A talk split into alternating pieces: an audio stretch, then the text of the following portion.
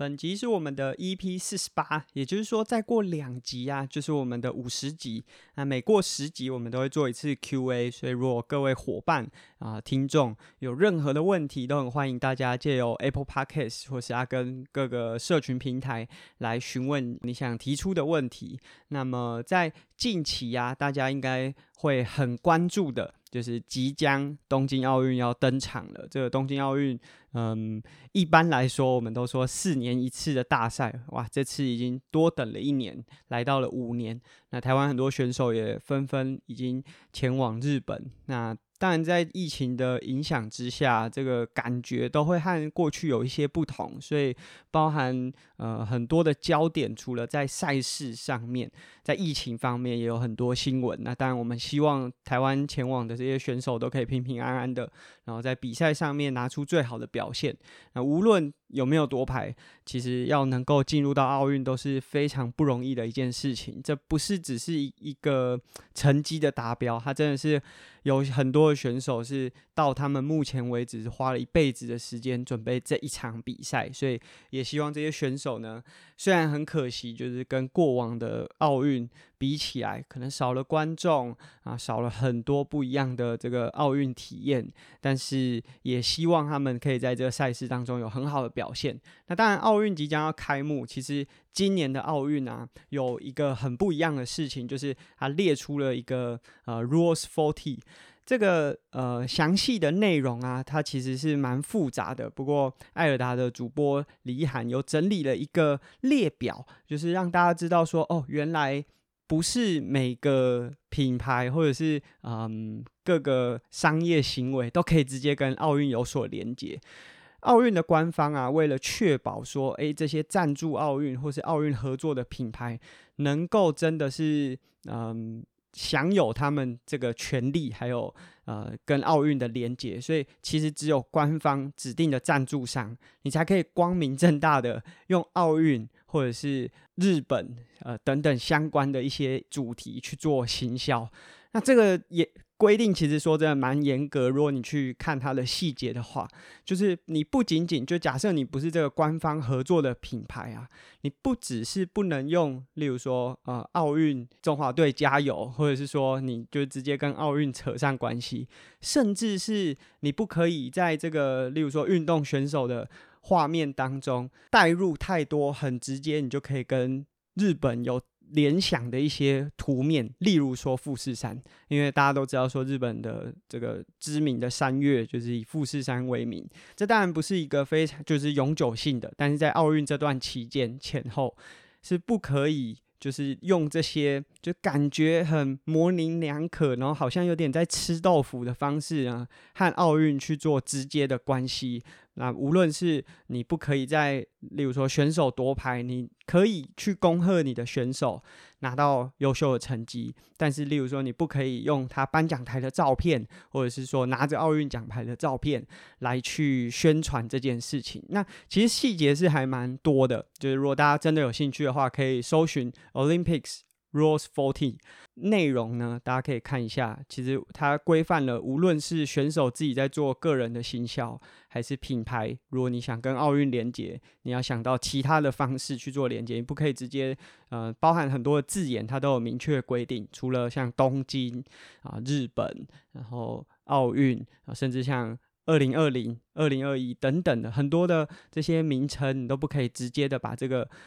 单字用在你的文宣广告，还有包含图片，也都是一样的。所以我觉得这个是，嗯，这几年来，因为。当然，社群媒体的发扬光大。那过去如果对这个奥运来说，它可能唯一可以曝光的，就是利用转播，或者是利用他们官方的媒体啊、新闻稿啊等等的方式去宣传。所以这些呃官方赞助单位很直接的，就是它有一个保障。可是近年来，随着这些自媒体或者是很多平台的出现，包含现在在录 Podcast 也是一样，就是很多的单位可能就会开始。我我可以利用自己的方式去做行销，我就不成为这个官方的赞助商。但是啊，这个会造成诶，那这些嗯，真的勇于投入在这些奥运官方赞助的品牌可能在权益上面就会受损。所以呢，这个 Rules Forty 为了保障这些官方的赞助商呢，可以有好的权益，这个或许在台湾，我觉得到目前为止，我也看到很多品牌其实都是在违反这个相关的规范。我觉得这个是还需要去教育的。那包含其实我相信，在接下来的可能两三周的时间，这相关的资讯越来越多之后，很多人可能都会踩线。那当然说真的啊，会被抓和。会不会被抓是一回事，但是能不能照着这个规范走，我觉得才更能够嗯让整个社会大众了解到说哦，这个体育里面的商业行为其实也是一个很重要的关键，包含啊运动员的 IP 啊，还有很多相关的议题。我觉得也是可以趁着这一次的机会，让更多人了解到这当中很多细节。并不是大家想象中的这么简单。那奥运在即，然后环法也即将画下句点啊，应该是画下句点，在我们播出的这一天。那前一天是环法最后一站，礼拜天的时候，环法在凯旋门前面完成了最后一站。那阿根自己的私心呢，因为今天是礼拜天，所以比赛还没比，但是我私心非常希望我很喜欢的这个选手 Mark Cavendish 可以在环法的第二十一站。在这个最后凯旋门的冲刺，在这最后一战当中，能够突破原本跟 Eddie Max 持平的这个三十四胜记录，可以来到三十五胜。那当然会非常不容易，因为相较于前面拿到了几站这个冲刺终点啊，都是蛮多蜿蜒的，所以。基本上卡位卡得好，就是胜利的机会还蛮高的。但是凯旋门这一站最后的直道冲刺是非常非常长的，也就是说，即便你有卡到很好的位置，因为路很宽，所以发动攻击的角度可以从各个面向去发动。所以说真的，二十一站是真的。完全考验冲刺选手的能力，虽然团队合作也很重要，可是呢，如果这个冲刺能力不够强，可能会在最后这个大直道，这直道我记得，如果印象没错，可能有将近要四百公尺，三百到四百公尺左右的这个直线距离。那因为距离很长，所以代表，即便你前面一个弯卡位很漂亮，但是还是有可能就是在最后这个直道，因为冲刺纯冲刺能力不够强。就是最后被压过。那我们今天就想来讲讲，就是 Cavendish 这个选手。那我们当然不会讲太多，因为他生涯已经非常久了，他已经是一位超过三十五岁的选手。他他是一九八五年在英国的曼岛，英属的曼岛出生。那如果有在骑机车或是关注这些赛车的伙伴，就会知道说曼岛有这个曼岛 TT 是一个嗯。第一是危险性很高，然后可看性当然也很高。它是在道路上面的一个机车赛，那速度很快呢，在曼岛区域在进行。Kevin Dish 就在这样一个地方出生的。那他在呃。开始发迹的时候，我们现在知道 kevin dish 有非常多呃很优异的公路车表现。那他很小开始骑车，可是他主要一开始突出的其实并不是在公路赛，就是他虽然有参加可能一些呃巡回赛啊这种多日赛，但是呃没有在这上面有很明显的崭露头角。最主要的。发挥是在场地赛，其中的 Madison 的赛事。这 Madison 在台湾有的叫做麦迪逊，就直接用它的英文音译去做直接转翻。那也有人叫做美式接力。那在这次奥运也有这个项目。目前的规则就是男子选手是五十公里，那女子选手是三十公里。那这听起来都不长，可是场地赛就是在一个。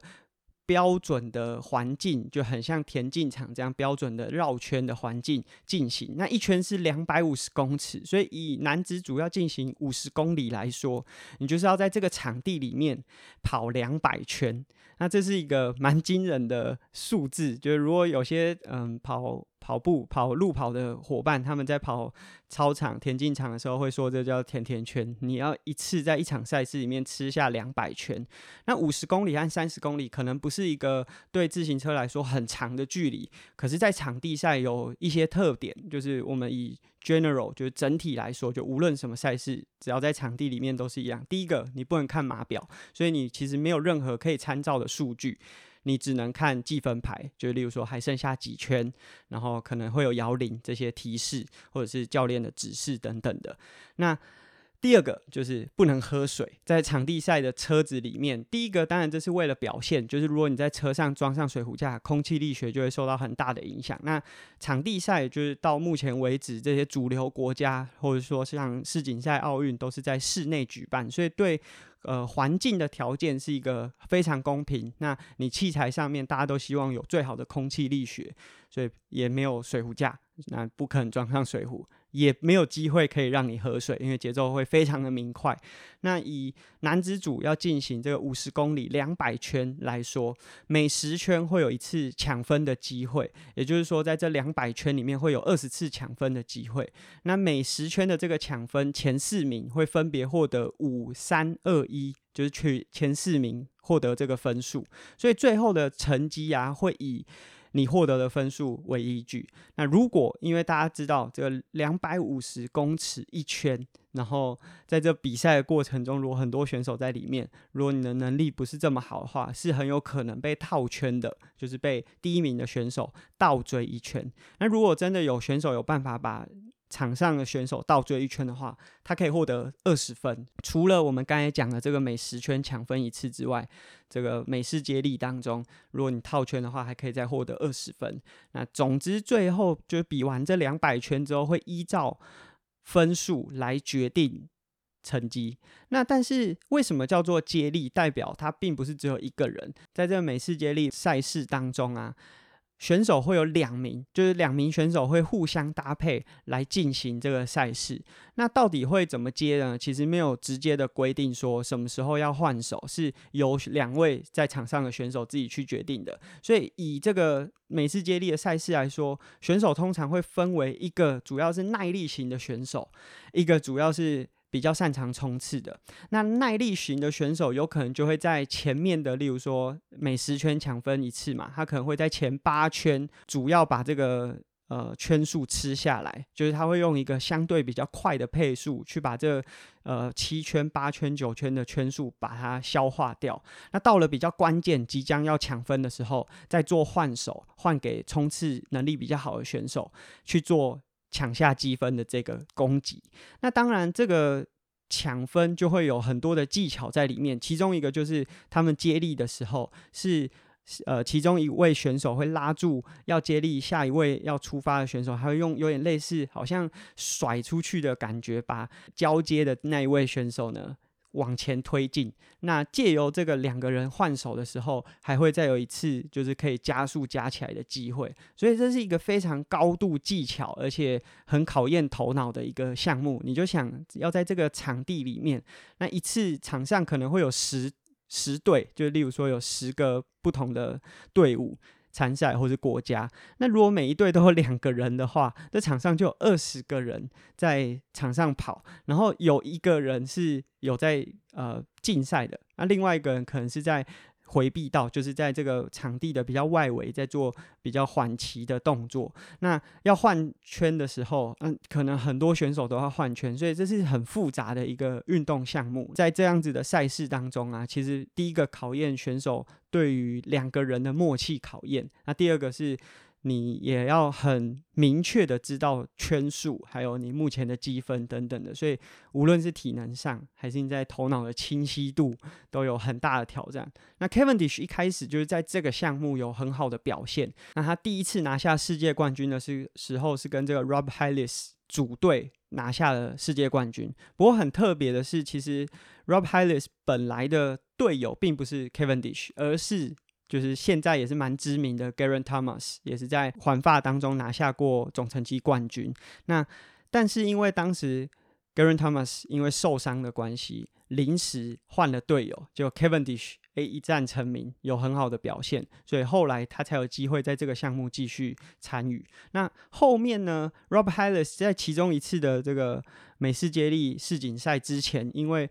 禁药的问题，就是有被验出呃有问题，所以没有办法参赛。但后面就是重新补验之后，发现这个是呃数据上的异常，所以有还他清白，但是让他没有办法参与第二次。要挑战这个世界冠军，第二次 Cavendish 拿下世界冠军，当时组队的队友就是后来也是拿下过环法总冠军的 Brady Wiggins，那现在已经叫做 Sir Bradley Wiggins，也就是他已经被英国女皇封为爵士，还是一位非常传奇的选手。啊，两位选手。Wiggins 是一位计时赛非常强、耐力很强。那他曾经拥有过这个一小时的世界纪录，就在场地当中一小时可以骑最远的这个纪录。所以你可以知道他的耐力表现是很好。那 Cavendish 擅长的是这种冲刺。那两个人在美式接力这个项目，等于是得天独厚的优势。一个选手可以吃掉大部分的圈数，那 Cavendish 做抢分的时候也可以有很好的表现。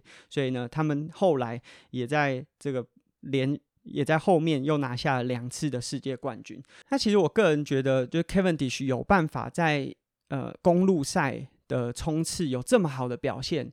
跟他在比场地美式接力其实有很大的相关，因为其实，在场地当中啊，Cavendish 并不是真的最会冲刺的选手，因为场地当中其实有一个项目叫 Spring，那这个项目就真的就是纯粹的爆发力了。如果是以 Spring 的比赛来说的话，会先有一个资格赛，那就是两百公尺的助跑冲刺。那你的秒数如果有达到的话，才会进行这种一对一捉对厮杀的正赛，然后一轮一轮的比上去。可是这种纯速度的竞赛啊，就是你的对手就只有另外一位，就等于是只有一对一的 PK，这和公路赛有很大的差异。那刚刚我们讲的这美式接力环境就会变得很复杂，场上同时有你的队友，还会有这个跟你一起在做抢分的选手，所以一次场上的。状况是很混乱的，那这样子的环境啊，就会跟公路最后的冲刺会很像。那你也会有队友可以帮你协助，但是你同时又要有呃跟其他对手竞争的这个环境。后面其实当然也有很多场地赛的选手试着想要往公路赛去发展，因为说真的，公路赛在自行车当中还是呃转播比较多，然后收入比较高的一个项目，所以。后来也有很多的场地选手是想要往公路赛项目发展，那他们冲刺纯单纯论冲刺能力的话，甚至都比 Cavendish 还要强。但是也许就是因为 Cavendish 在这个 Madison 赛事当中是有非常好的适应能力，所以他可以把这样子的经验复制到公路，也因此他可以在公路赛当中仍然有很好的冲刺表现。Cavendish 当然有非常多这个在环法赛当中冲刺的表现。那当然，其实他在三大赛，就是环意、环法、环西班牙，都有拿过冲刺王、冲刺积分王的成就。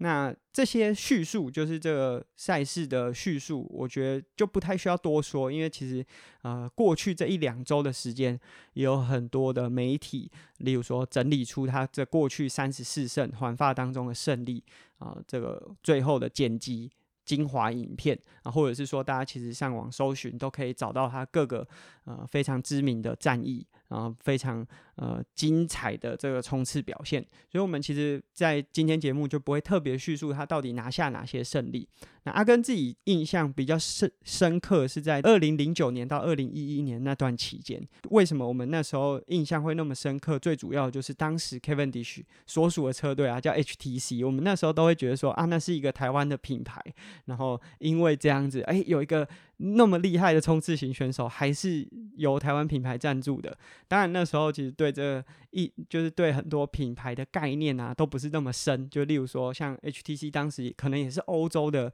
这个决策去赞助车队，而不是台湾这边。总之当时因为这样子去关注了当时的那支车队，那 Kevin Dish 的表现又很亮眼，所以让我们有更深的记忆点。但 Kevin Dish 一直到二零。一六年、一七年开始，就有一点点好像成绩走下滑。他可能因为这个 EBV 的病毒感染，还有他在二零一七年受到一次非常严重的摔车，在呃环法赛当中跟 Peter Sagan 的碰撞，造成了严重的摔车。那、后来就是一直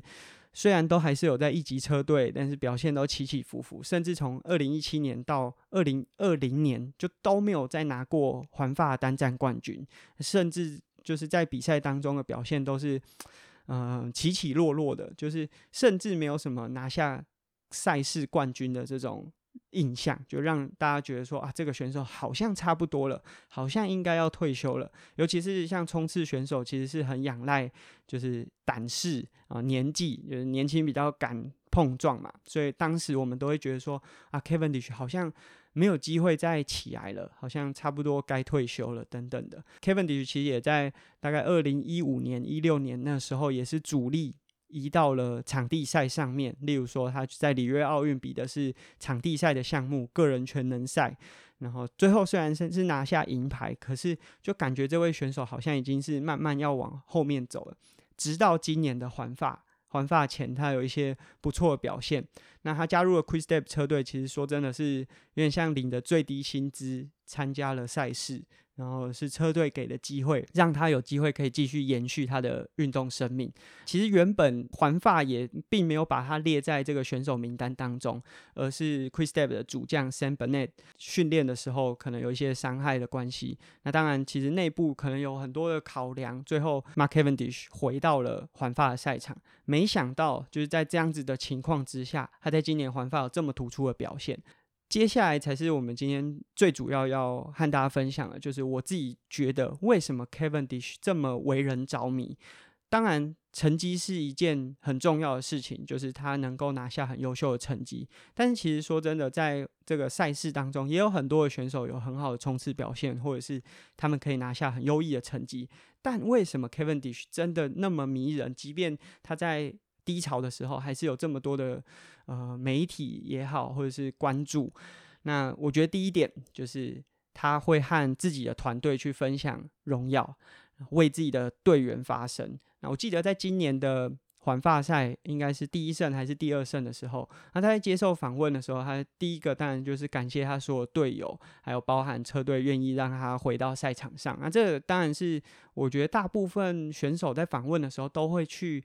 呃，传递的就是感谢自己的赞助商啊，这等等的。但是他有很主动、很积极的在帮自己的队友发声。因为以 Quick-Step 或者是很多车队来说，他们如果当天想要抢单站冠军的话，理论上他们应该要很积极的在集团前面去做领骑的工作，要去组织这个集团，无论是去追击前面已经逃脱的选手，或者是在比赛当中去掌控整个集团，然后帮助整个集团运作更流畅，应该都要有这个动作。但是呢，在嗯、如果大家有在看环法第一周，几乎在前面带队的都只有 Quick-Step 和另外一支。呃 e p s i n 就是另外一支竞争的车队，这两支车队在集团里面呃组织。但是啊，除了 Chris Depp，另外一支 e p s i n 车队其实它是一支二级利用外卡进入环法的车队。那 Kevin d i s h 在他的赛后访问就说。我们知道，在这个集团里面有很多选手都想竞争最后的冲刺，但是怎么就没什么车队出来组织？那这感觉很没有道德。因为其实在这个环法的比赛当中，啊，大家知道这赛程非常长。虽然说以平路战来说，大家最关注的可能是最后二十公里的卡位啊和竞争，但是如果你在当天你们车队有希望可以争取到更好的成绩，无论你是总成绩这种黄山。你希望可以缩短秒差，或者是你是争平路冲刺的，只要你当天有希望可以参与竞争，你应该要出来前面组织这个这个主集团。那所以 Cavendish 就很主动的在帮自己的队员发声。那他把这个议题抛出来之后，当然也受到集团其他车队的一些共识。所以其实从第二周、第三周，当然有些可能是爬坡站，有些爬坡车队就会移到前面去组织。当他把这个议题抛出来之后，其实你可以发现集团是有变化的。那第二个，我觉得 kevin dish 为人着迷的第二个点，就是他不会去隐藏自己的 weak 的那一面，就是他不会去隐藏自己比较弱小的那一面。举例来说，像 Kevin Dish 其实是一个非常不擅长爬坡的选手。那他的身高是一百七十五，就跟我一样，跟阿根一样，但是他体重呢比我重了十公斤。那当然，我的爬坡能力说不定还比他还要弱，但是在环法当中，他其实是第一个体重相对比较重，第二个在爬坡能力其实是真的有很大的落差。那其实，在环法呃就是低潮的时候，也曾经因为爬坡站被关门，没有办法继续完成环法的赛程。那总之，他的让大家的印象就是他爬坡很弱，但是他完全不会去掩盖这个事实，他总是很乐于去跟大家分享，他爬坡其实不是这么好啊。他在呃生涯比较前期，甚至常常会在环法就是要开赛前，会和大家分享说，哦，他这一季做哪些努力啊，希望今年不要被关门。那总之，他很乐于和大家，就是我不确定到底是不是乐于分享，但是他不会去隐藏自己。弱的那一点，那我觉得这个是一个，就是对竞技选手来说，有的时候是很难能可贵的，因为很多选手是会很害怕把自己比较弱的那一面和大家分享。那其实我觉得 Cavendish，因为他不会去隐藏自己弱的那一点，然后很真实的表现出自他自己，所以也因此让很多选手或者是车迷。愿意站在他的角度感同身受，那我觉得其中一个可以展现出他不会刻意的去隐藏自己 weak 那一面的一个故事，就是他在去年二零二零年在完成了这个 Grand Wabagon 的比赛赛后，他就是很难过的落下眼泪，然后跟记者讲说，他觉得这很有可能是他生涯的最后一次出赛了。那其实很多选手真的要隐退的时候，他其实他们是会呃避而不谈自己。可能已经走到生涯的尽头，那希望他在退场的时候，其实是啊，还、还是留给大家一个很 tough、很勇敢的印象。但其实，在那一段期间，其实 Kevin 非常多的举动，例如说拔号码牌啊，或者是他在很多社群上面都呈现出他让大家知道说啊，他现在处于一个生涯非常非常低潮，然后决定要离开赛场的那样子的表现。可是也因为这样子，他试出了他自己。软弱的那一面，然后和大家分享，反而让更多人去关注，然后甚至也因此，他最后回到了他自己非常支持他的车队 Quick-Step 车队。虽然可能薪资上面不像以前现就是全盛时期来得这么好，但是让别人知道他面临到了难处，愿意再给他一次机会再出发。那第三个，我觉得其实跟第一点很像，就是他为了。所有人而战。那在 Kevin Dish 在今年的表现这么突出啊，有非常多人就是开始访问他，然后写很多相关的报道。那其中我觉得有一个非常令人着迷的地方，就是 Kevin Dish 说，嗯，他很希望他在环发期的每一站都可以让更多年轻的呃孩子未来渴望来到环法骑车，甚至在环法拿下胜利。那我觉得这个是。嗯、当然，这是或许一部分是一种宣传的话术，就是在行销这整个运动。可是 Cavendish 表现出来的所有行为，都会让所有人觉得说他是在为所有人拿下胜利。就例如说，他在完成一次冲刺之后，拿下单站和队友的互动。和他们的庆祝，甚至跟队职员之间的互动，我觉得那种感觉，你就会觉得说，哇，这位选手他所表现出来的，并不只是一个自私的骑士，他为了拿下单战，然后很自私的行为，而是他为了所有的队员赢下这一场比赛。那其实除了 Kevin Dish，我们在前一周这个。呃，MLB 的明星赛也可以看到另外一位有同样感觉的选手，就是大谷翔平。他在完成这个明星周之后，他把自己在全垒打大赛的奖金分给了他所有在天使队的队职员。那他的说法是，如果没有这些队职员的努力，那他可能没有机会可以到明星赛去做这些表现。那他很感谢所有的呃队职员提供他这些。资源让他有机会到明星赛，所以他也希望可以把这样子的努力成果和他的队员分享。其实我觉得像这些选手，他们所表现出来的，就是他们虽然非常的专注在追求自己的运动表现上面，但是第一个，他们愿意与所有人分享他的胜利，而且他愿意为自己的团队发声，然后可以分享出自己目前面对到的一些。障碍也好，或是瓶颈也好，然后让周边的人愿意伸出援手去帮他。所以，其实，在这一次的环法，大家可以发现到后面几站，因为说真的，总成绩已定，这个排名几乎没有什么改变，就没有机会再做什么大幅度的更变了，尤其是在冠军上面。可是大家都会把这个目光的焦点 放在 Cavendish 身上，大家会去关注他能不能骑完这个高山站。说真的，在过去几乎没有什么冲刺型的选手会让人家有这样子的关注程度。大家可能会关注他在平路站，就是他擅长的那一站能不能拿下冠军。可是没有什么选手会去，呃，没有什么车迷会去关注。嗯，冲刺主将在爬坡站会不会被关门？但 Kevin 就是真的是有一种创造了所有人都会愿意去关注他的一个形象和那样子的氛围。那你也可以看到，每一次在这个高山站的结尾，他的队友可能四个人、五个人带着他一起完成这个高山站，对他来说是不容易的一站。